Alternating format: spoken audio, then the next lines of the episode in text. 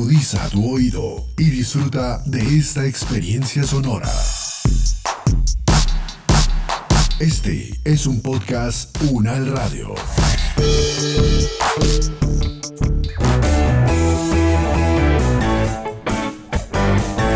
Salud Unal, contigo.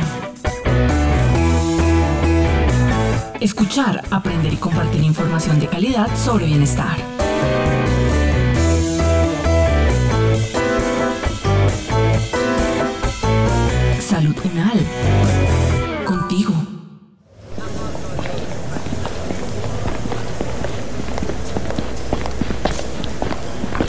Comadre, ¿cómo le va? La he estado pensando mucho estos días y menos mal que me la encuentro ahora. Hola comadre, pensé que ya me había olvidado. ¿Y eso comadre? ¿Qué ha pasado? Cuénteme que usted sabe que para eso estamos, para apoyar. Ay, comadre, si le contara mis problemas. Mm, Mis hijos a toda hora andan discutiendo entre ellos y con el papá por todo. Yo trato de mediar, pero no crea comadre, eso es muy difícil. Además que a veces la demanda de las tareas del hogar me sacan de casilla con ellos tres. Son conflictos comadre que la verdad a veces se me salen de las manos. Tranquila comadre, porque se va a terminar enfermando y es peor. Venga, le invito a tomar un café a mi casa y aprovechamos que mi hermana, que es psicóloga especialista en el tema de conflictos de casa, tal vez nos pueda ayudar. Ahora está en estos días de vacaciones y me vino a visitar. Esperen, le escribo que vamos para allá. Fernanda está contigo. Yo ya hace mucho tiempo que no veo a Fernanda. Desde que teníamos cinco años y jugábamos a las escondidas en la calle. ¿Te acuerdas, Isabel, qué divertidos eran aquellos tiempos? Oíste, Isabel, y contame una cosita. Ella todavía vive con la madrina allá en Bogotá. Sí, claro, desde los 5 años vive en Bogotá con ella. Vas a ver que ya perdió el acento, ahora es rola rola. Ay, qué buena noticia, comadre. Y la verdad es que sí, me haría muy bien hablar con ella.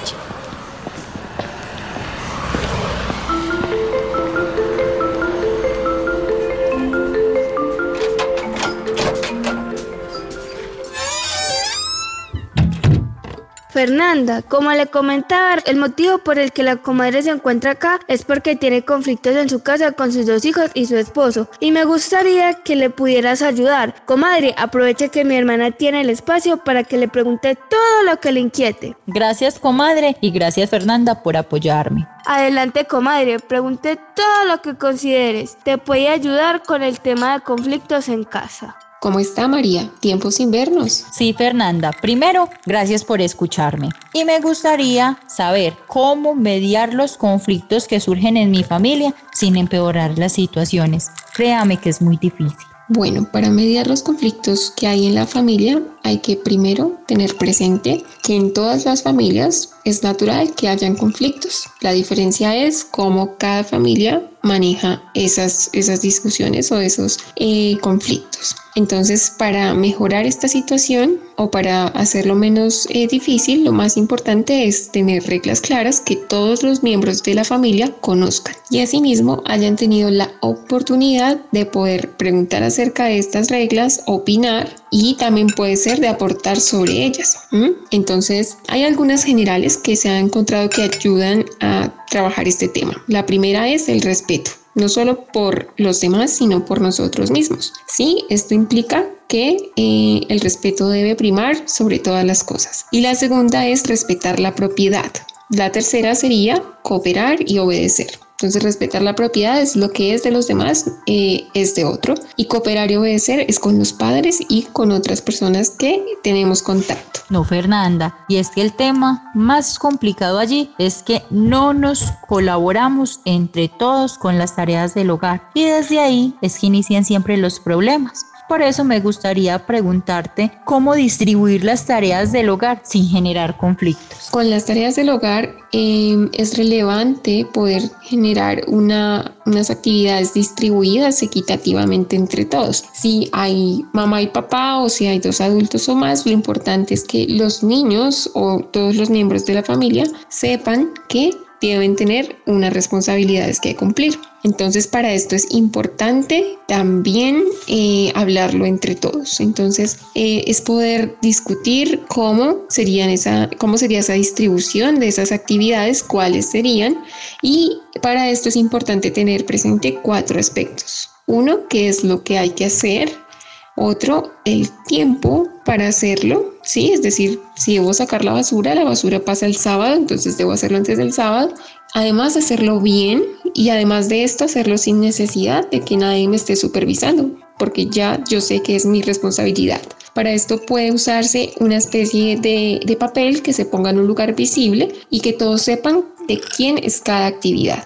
Claro, perdón, yo intervengo. Además, que por lo que general siempre se considera que las labores de la casa son responsabilidad exclusivamente de la mamá. Y eso es lo que a veces desencadena esos conflictos en la casa. Y créanme que a mí me ha pasado. Pero entonces, hermana, ¿cómo conciliar allí para que cada miembro de la familia asuma sus responsabilidades sin provocar problemas que puedan terminar en discusiones familiares? Si existen dificultades porque alguno de los miembros de la familia no está logrando asumir sus responsabilidades, es importante reiterar o tomar en cuenta ese papel que yo te acabo, de mencionar. Sí, todos deberían poder ir y observarlo y saber que esa es su responsabilidad y que la debe tomar como todos los demás con su ejemplo, deben mostrarle que se debe hacer. En caso de que esta persona tenga un argumento, es válido escucharle, ojalá en el grupo total eh, de los miembros de la familia, por qué no desea hacer esa actividad o si es alguna dificultad, se puede conciliar para que alguien más tome esa y esta persona cambie de actividad.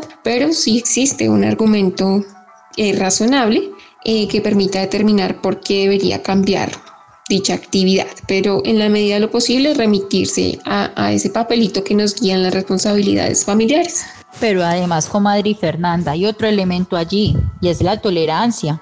A veces hablar con mi esposo es muy difícil. Hmm. Y eso no permite un diálogo apropiado en la casa. ¿Cómo lograr tener una conversación con la pareja e incluso con los hijos manejando los conflictos? Cuéntenme. Cuando en general estamos teniendo una conversación, ya sea con la pareja, con los hijos, como lo menciona, y hay algún tema difícil de tocar que puede ser conflictivo, es muy importante partir del tono en el que hablamos. ¿sí? Una persona puede decir la misma cosa, pero dependiendo del tono esto puede tranquilizar la situación o la puede empeorar. Por esto eh, es importante que se sea muy cuidadoso en el tono en el que se dicen las cosas y en ningún momento pues usar un tono de voz elevado, irascible. Y si sucede, y más si sucede en frente de otros como los hijos, es importante reconocer que no fue la mejor manera de hacerlo para mostrarles a ellos que uno está aprendiendo, que lo está manejando y que no está bien porque no es la manera de solucionar los conflictos y que va a trabajar por seguirlo mejorando. Eso también ayuda a fijar en los niños la muestra de que no es adecuado levantar el tono o responder de manera agresiva cuando se está discutiendo alguna situación. De acuerdo contigo, Fernanda voy a intentar trabajar fuerte en ello con mi familia. Claro que también los conflictos se desencadenan por el niño más pequeño, porque no hace las tareas y toca estar ahí con él todo el tiempo. Y claro, llega el papá del trabajo y empiezan a discutir. Entonces sí me gustaría saber también cómo podemos trabajar con los niños cuando no quieren cooperar o participar en las actividades. Lo más importante es retomar esas reglas las que hablé en un primer momento. ¿Sí? La primera es respetarse a uno mismo y a los demás. Entonces, si ellos no quieren cooperar, es importante recordarle que hay que ser respetuoso en caso de que lo esté haciendo de una eh, manera inadecuada. Entonces, eh, les permitimos expresarse, pero siempre, así como acabamos de mencionar, hablando en un tono eh, calmado, tranquilo, y también en los momentos eh, en los que es importante trabajar es cuando las situaciones están calmadas. Es como ir reforzando que hay que respetar eso que se habla, eso que está en el papel que ya hemos establecido como familia en el cual deben incluirse los niños, incluso desde que son muy pequeños. Y hay que mostrarle que hay que cooperar y hay que obedecer. Entonces hay que cooperar porque las actividades de la casa son de la familia y este niño o niña hace parte de la familia y por tanto es importante que coopere para que la familia tenga una mejor relación.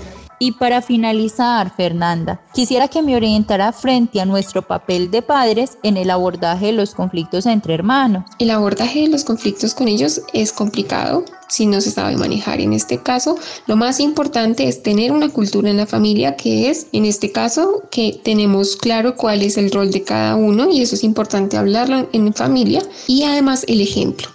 Yo no puedo pedirle a un niño que no discuta con su hermano si está viendo a sus padres discutir o solucionar las cosas de una manera airada. Y lo otro es que se puede hacer uso de algunas estrategias, como es el caso de una bolsa o un objeto que se decida. Cada niño puede tener un objeto de estos que adentro tiene mm, alrededor de unas 10 cosas que les guste. Puede ser algo que se escriba en el papel, como eh, comer un helado o algo muy pequeño, no tiene que ser algo grande, o meterle una moneda de 500, por ejemplo, 10 monedas de 500, o bueno, dependiendo de la edad se puede ir variando, y se llama una respuesta que cuesta. Así que cada vez que haya una discusión, en vez de decirles en forma reiterativa dejen de pelear, simplemente se toma la bolsa o el objeto y se saca uno de los elementos allí puestos, se cierra y se vuelve a dejar allí y se les dice que eh, esa respuesta costó. La idea es que tenga una fecha alrededor de 8 días y lo pueden hacer varias veces y esto se puede hacer un par de veces seguidas, luego de forma muy ocasional, para que ellos tengan presente que resolver los conflictos peleando no es la forma más adecuada de hacerlo. Fernanda, Muchas gracias por esa orientación. En verdad que haber hablado con usted y con la comadre hmm, me ayudó muchísimo. Ese tema del manejo de los conflictos en casa es muy complicado y me parece súper importante que ojalá más familias lograran tener acceso a este tipo de información que es tan útil. No, comadre, tranquila, por ahí pasado mañana nos echamos la pasadita hasta su casa para saludarte. Claro que sí, comadre Fernanda, por allá las espero, ni más faltaba.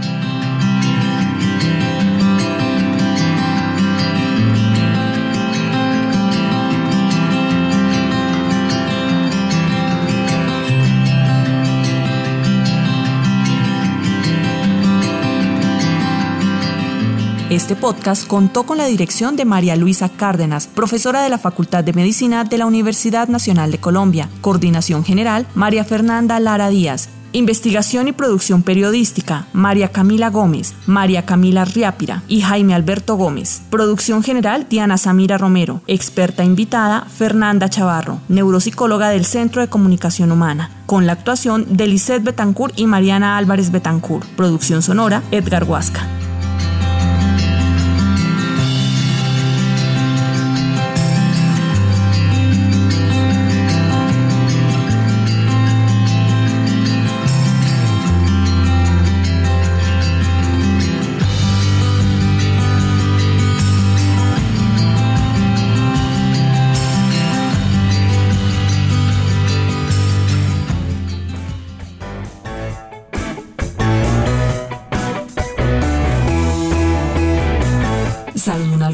Es una producción de la Facultad de Medicina de la Universidad Nacional de Colombia en alianza con UN Radio. Salud Unal. Las opiniones aquí expresadas son de entera responsabilidad de sus autores y solo comprometen a los realizadores de este podcast. No representan necesariamente el pensamiento de la UN Radio ni la posición oficial de la universidad. Este y otros podcasts en nuestro sitio web podcastunradio.unal.edu.co. Universidad Nacional de Colombia, proyecto cultural, científico y colectivo de nación.